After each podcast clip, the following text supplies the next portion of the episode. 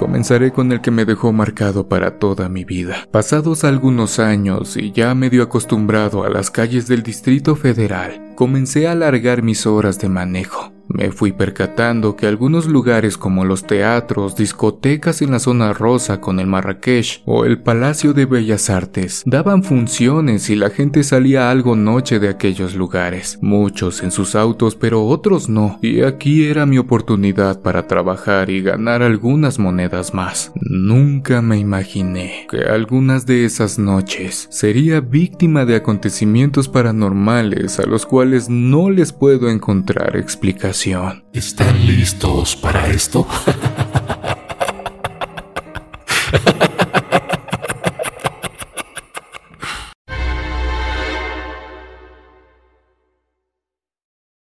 Mi nombre es Rodrigo Camacho. Manejé taxi desde 1960 en la Ciudad de México. Todos los colegas de mi edad entenderán cuando hablo de los cocodrilos, canarios y cotorras que trazaban todo el Distrito Federal haciendo viajes. En esos años y como hasta la fecha, si no trabajas arduamente será un poco difícil obtener lo que quieres. Por tal motivo, intentaba levantarme muy temprano y regresar a casa cuando ya no aguantaba mi espalda. Con los años, logré hacerle una casita a mi señora aquí en Iztapalapa. Aquí disfruté y vi crecer a mis hijos. Tuve que convencer a la menor de las cuatro para que me ayudara a mandarte esta historia. Con sus actividades y con eso que ya entró a la universidad, le queda muy poco tiempo. Varias ocasiones tuve encuentros con seres bastante extraños, y gracias a uno de ellos es que pude pagar el terreno donde ahora vivimos. Situaciones que sin duda y para esos años te ponían la piel de gallina. No había internet, mucho menos celulares. Venimos de Cihuatanejo. Gracias a mis suegros y mis padres fue que pudimos llegar aquí. Recuerdo que llegamos a una terminal que se encontraba sobre la calle. Ahí tomamos nuestras bolsas y preguntamos dónde rentaban cuartos. Y platicando con el chofer, me comentó que nos fuéramos a Tacuba. Posiblemente ahí encontraríamos algo para pasar la noche y si corríamos con suerte, a lo mejor encontrábamos un pequeño lugar para rentar. ¿Quién diría que ese día encontraría el empleo que me ayudó a sacar adelante a mis hijos. Podrán decirme hasta cierto punto supersticioso, pero creo en que los pequeños traen una torta bajo el brazo, pues así nos pasó. No me enteré que mi esposa estaba embarazada hasta unas semanas después. Saqué de mi pantalón algo descosido y remendado por mi madre, un costalito donde pusieron algunas monedas que juntaron entre mis padres y mis suegros. Vendieron casi todos sus animalitos para ayudarnos. Ahora entiendo que querían una vida diferente para nosotros. Solo teníamos que trabajar duro y empujar con fuerza. Platicando con el taxista, que era a todo dar, por cierto, se llamaba Julio y que lamentablemente ya falleció, pude enterarme que estaban solicitando choferes para los canarios. Yo, francamente, no sabía ni qué era la llave, pues se imaginarán que estaba acostumbrado a caminar descalzo, bañarme en el río y encargarme de tareas del campo. Sin embargo,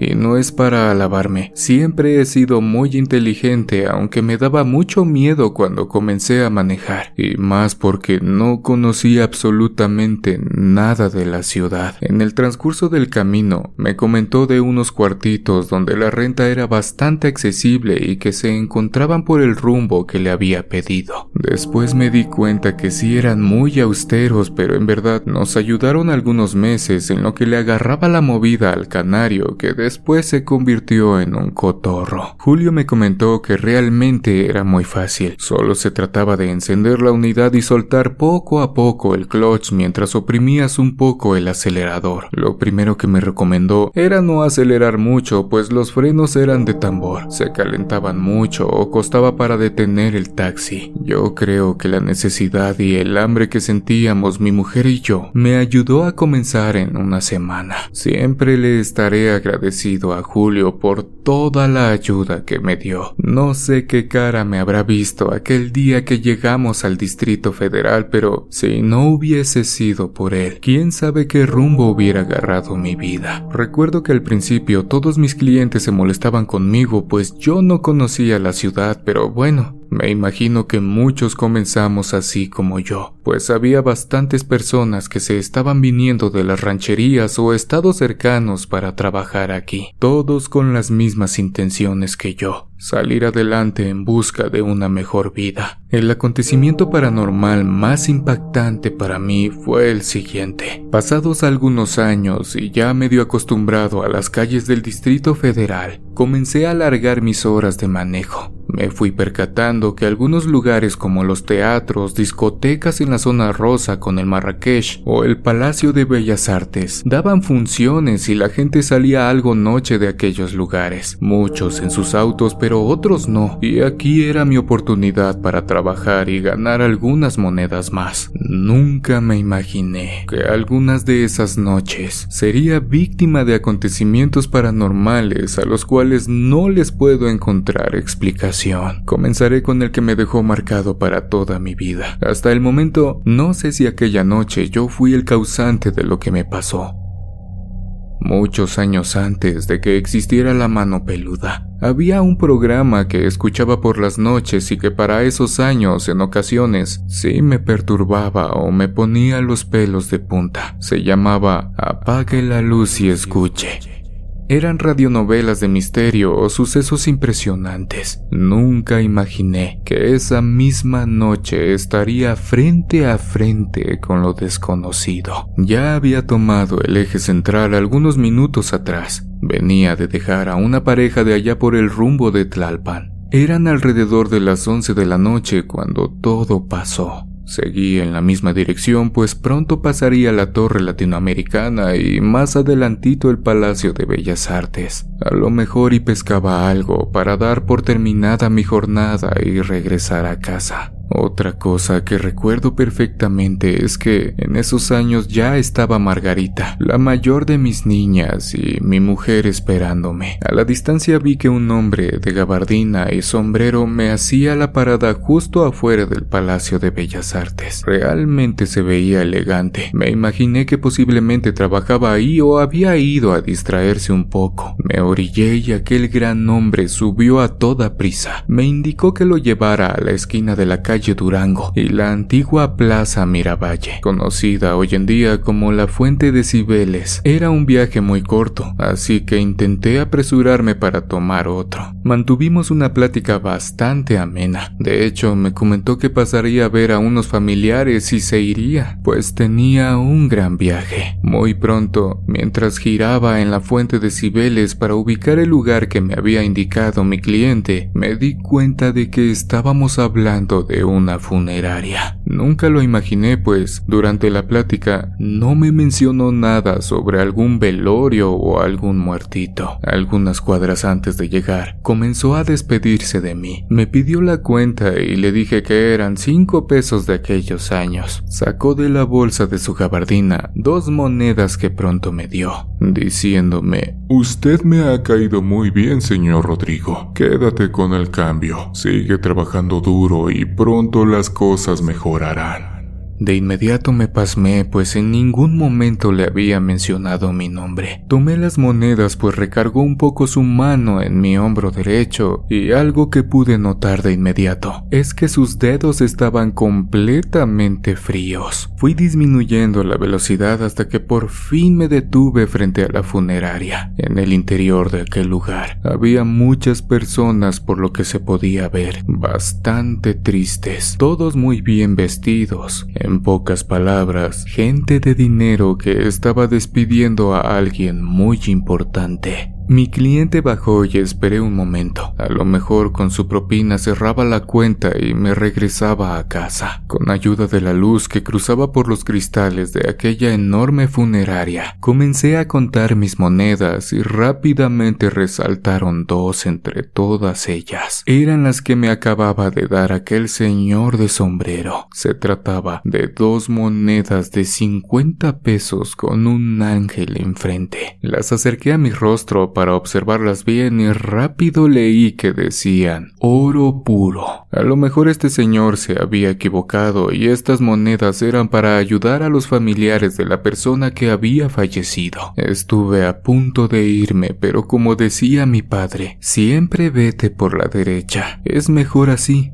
Recordando estas palabras, bajé de mi cotorro y subí los escalones de la entrada. Fue ahí donde segundos después mis piernas comenzaron a temblar por lo que estaba viendo. Derechito y al fondo estaba un ataúd completamente negro y detrás de él, lleno de flores, una foto enorme del señor que yo acababa de dejar en ese lugar. Me quedé congelado hasta que un joven abrió la puerta preguntando si buscaba a alguien. Puse mi mano sobre un pilar que estaba cerca de mí y me recargué un poco. La impresión de ese momento me imagino me bajó la presión pues mi vista se nubló por algunos segundos. Aquel chico, un poco sacado de onda, se me acercó y me dijo si estaba bien. Le contesté que sí y de forma directa le pregunté quién era aquel hombre que estaban velando. Me dijo que su tío era cantante de ópera y que se presentaba en el Palacio de Bellas Artes. Había sufrido algunos meses de complicaciones con su salud hasta que ese viernes por la mañana había perdido la batalla. Lo único que salió de mi boca fue decirle que lo sentía mucho y que pasara una buena noche. No quise mencionarle nada pues siento que ese no era el momento. Allá en el rancho, muchas cosas había escuchado sobre las vasijas con monedas de oro, apariciones que te mostraban dónde encontrarlo y diversas anécdotas de los conocidos,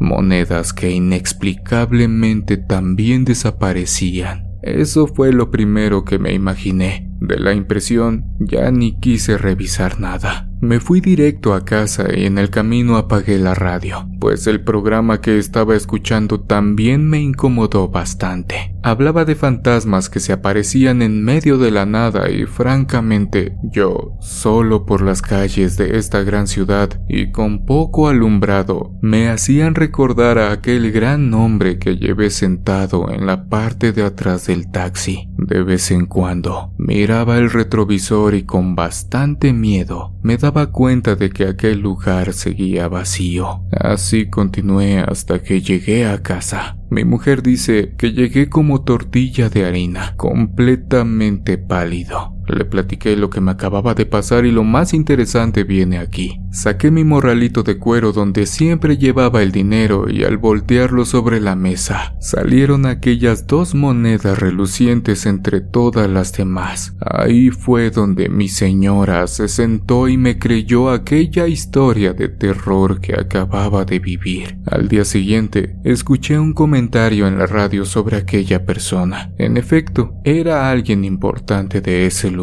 Muchos dicen que fue mi suerte, pero no saben el terror que viví esa noche. Tiempo después, esas dos monedas de oro me ayudaron a completar el pago de nuestro terrenito. Otros amigos me dicen que no las hubiera cambiado, pues mi suerte estaba en esas dos monedas. La verdad es que no lo sé, solo quería un hogar para mis hijos y mi mujer. Gracias por escucharme. Soy taxista y les voy a platicar lo que me ocurrió una tarde de abril. Aunque ha pasado algo de tiempo, lo recuerdo como si hubiera pasado ayer. Ese día salí como de costumbre a trabajar. Transitaba por las calles de mi pequeña ciudad. En verdad había sido un día caluroso y bastante fastidioso por tanto tráfico y bochorno. Era ya entrada la tarde y estaba oscureciendo. Para mi mala suerte, se me había terminado la última botella de agua que llevaba en el auto, así que buscaría una tienda o establecimiento para comprar otra. Avancé unas calles más y dos cuadras adelante por fin encontré una tiendita, así que me estacioné y bajé de inmediato para comprar la botella de agua que necesitaba para terminar horas después mi jornada. No tardé mucho en regresar, pero al momento de abrir mi auto, escuché la voz de un hombre detrás mío preguntándome si estaba libre. Volteé la cabeza hacia él. Era un caballero ya mayor que preguntaba si me encontraba disponible. Le contesté que sí, que podía subir. Segundos después le pedí que me indicara la dirección donde lo llevaría y así lo hizo. Durante el trayecto hacia donde lo tenía que llevar, fuimos platicando animadamente, aunque por ratos lo miraba por el retrovisor entristecido cuando me hablaba de su única hija y nietos. Me dijo que justo donde lo había subido vivía su hija y la había ido a visitar, ya que ella tenía mucho tiempo que no lo iba a ver. También me dijo que la comprendía porque su trabajo se lo impedía. Orgulloso, me dijo que era doctora, pero que la extrañaba mucho. Su ausencia era demasiada. Anteriormente lo visitaba más seguido. Era ahí donde le platicaba de su trabajo, de sus hijos y de su esposo. Pero ya tenía mucho que no escuchaba esas charlas. Añoraba que lo visitara más seguido y ya no se olvidara tanto de él. Así transcurrió el camino y por fin llegamos a su destino, donde habían unas casas y una iglesia muy grande y antigua. Ese señor se bajó justo en la iglesia, me pagó el viaje y agradeció de manera amable, pero con algo de tristeza en su mirada. Nos despedimos y me alejé del lugar. Miré el retrovisor después de poner el dinero que me había dado en su lugar y al verlo ya no estaba. Supuse que había entrado a una de las casas. A la iglesia no porque estaba cerrada cuando pasé, pero se había movido muy rápido para su edad. Más adelante tuve otro pasaje. Subió una señora y me dio una boina. Le agradecí y recordé que la gorra era del señor mayor que había subido antes. Nuestra plática estaba fresca, así que no olvidé de la dirección donde me abordó. Era donde se encontraba la casa de su hija, la doctora Lucy Robles. Me dijo hasta el nombre. Tal vez sonará un atrevimiento de mi parte, pero al día siguiente iría a visitarla para entregarle la boina de su padre. A lo mejor su hija diría que soy un metiche, pero aprovecharía para mencionarle lo que me platicó el señor. Él dijo que era la casa azul al lado de la tienda donde compré mi botella de agua. Al otro día ya iniciado mi recorrido y pasando por las calles cercanas a la dirección de la casa de la hija, hice una pequeña escala para entregarle la boina de su padre. Me acerqué a la casa y toqué el timbre una vez, una segunda y nada. Estaba a punto de retirarme cuando escuché el cerrojo de la puerta y me abrieron. Era una jovencita de unos 15 años aproximadamente. La saludé y me presenté, preguntándole si se encontraba la doctora Lucy, pues tenía que entregarle algo. La chica me miró con desgano. Volteó y con un sonoro grito dijo, Te buscan mamá. Después de un momento salió a mi encuentro una mujer delgada muy parecida a la jovencita. Le pregunté si era la doctora y ella contestó que efectivamente. Le dije que el motivo por el cual me encontraba ahí era para entregarle algo que su padre dejó en mi auto el día de ayer que lo tuve como pasajero. Acto seguido, saqué la boina negra de una bolsa y se la entregué. La doctora había tenido una leve sonrisa, pero cuando le hice entrega de la boina, cambió su semblante. Se puso seria. No dejaba de verla y tallarla entre sus manos. Se quedó unos instantes en silencio y después me dijo que eso que hacía era una broma muy cruel y no entendía por qué lo hacía. Yo le dije que no era ninguna broma, que su padre la había olvidado el día anterior que me abordó le narré dónde se había subido y que él me había dicho el nombre de ella, que tenía dos hijos y que era doctora. Se quedó pensativa y me dijo que no podía ser. Me invitó a pasar a su casa y me pidió que me sentara. Y de un mueble que tenía en la sala me acercó una fotografía. Me dijo que si era el señor que yo había visto. Y en la fotografía estaba el mismo señor con ella unos años menos y acompañados de una señora que me supongo era su madre. El señor llevaba una boina pero de color café y supuse era la graduación de la doctora porque tenía toga y birrete con un diploma en sus manos. Le dije que justo era el señor que había sido mi pasajero. Le empecé a platicar lo que habíamos hablado y que le gustaría que lo visitara más seguido porque la extrañaba. Al terminar de decirle esto, la doctora rompió en llanto y le dije que me disculpara por haberle dicho todo eso, que realmente me había sentido con la necesidad de hacerlo. Ella me dijo que no me disculpara, que aunque estuviera ocupada no era excusa para no ir a visitar a su padre, que ya era casi año y medio de no verlo. Se le había complicado el trabajo, pero debía haberlo hecho. Continuó llorando y le dije para consolarla, usted no ha podido ir, pero su padre vino ayer a visitarla, así que después le toca a usted ir a verlo.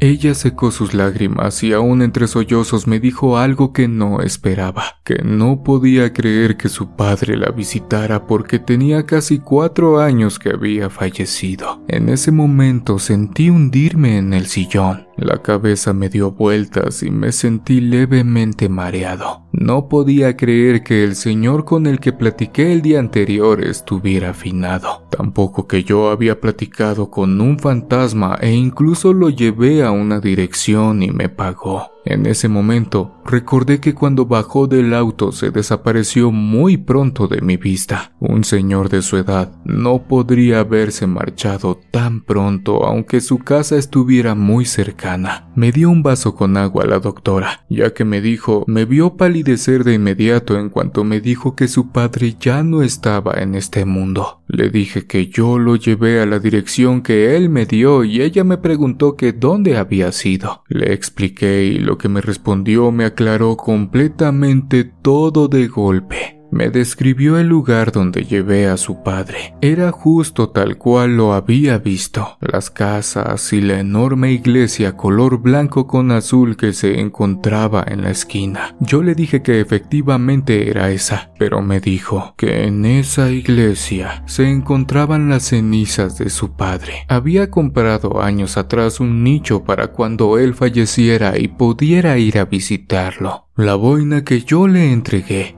la usaron para ponérsela el día que lo velaron. Era su preferida. Ya no la habían visto desde el momento que lo cremaron. Y ahora Gracias a mí la tenían de vuelta con ellos para guardarla en un lugar muy especial. No pude evitar derramar algunas lágrimas por el acontecimiento ocurrido. El Señor me había elegido no sé por qué para ser quien le entregara este mensaje a su hija y familia. Ella me dijo que me agradecía mucho lo que hice. Tal vez otra persona pudo haber olvidado este hecho y no regresar a darle una gorra a una desconocida, pero que para ella significaba mucho, y aún más para su padre que le hizo saber que la quería y que no se olvidaba de ella, aunque ella sí lo había hecho con él. Por otro lado, salí con la satisfacción de haber hecho sin saberlo un favor para un alma del más allá.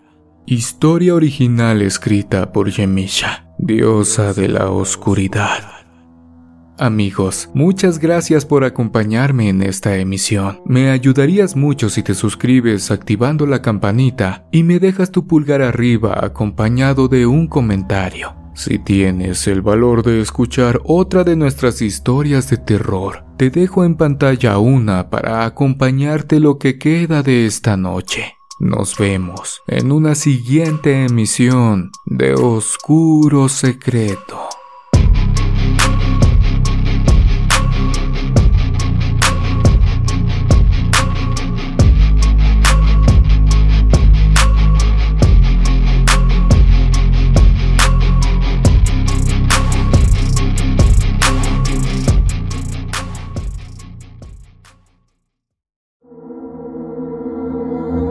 ¿Quieres escuchar las historias de terror que más te gustan sin cortes comerciales? Puedes convertirte ahora en miembro de ACAST.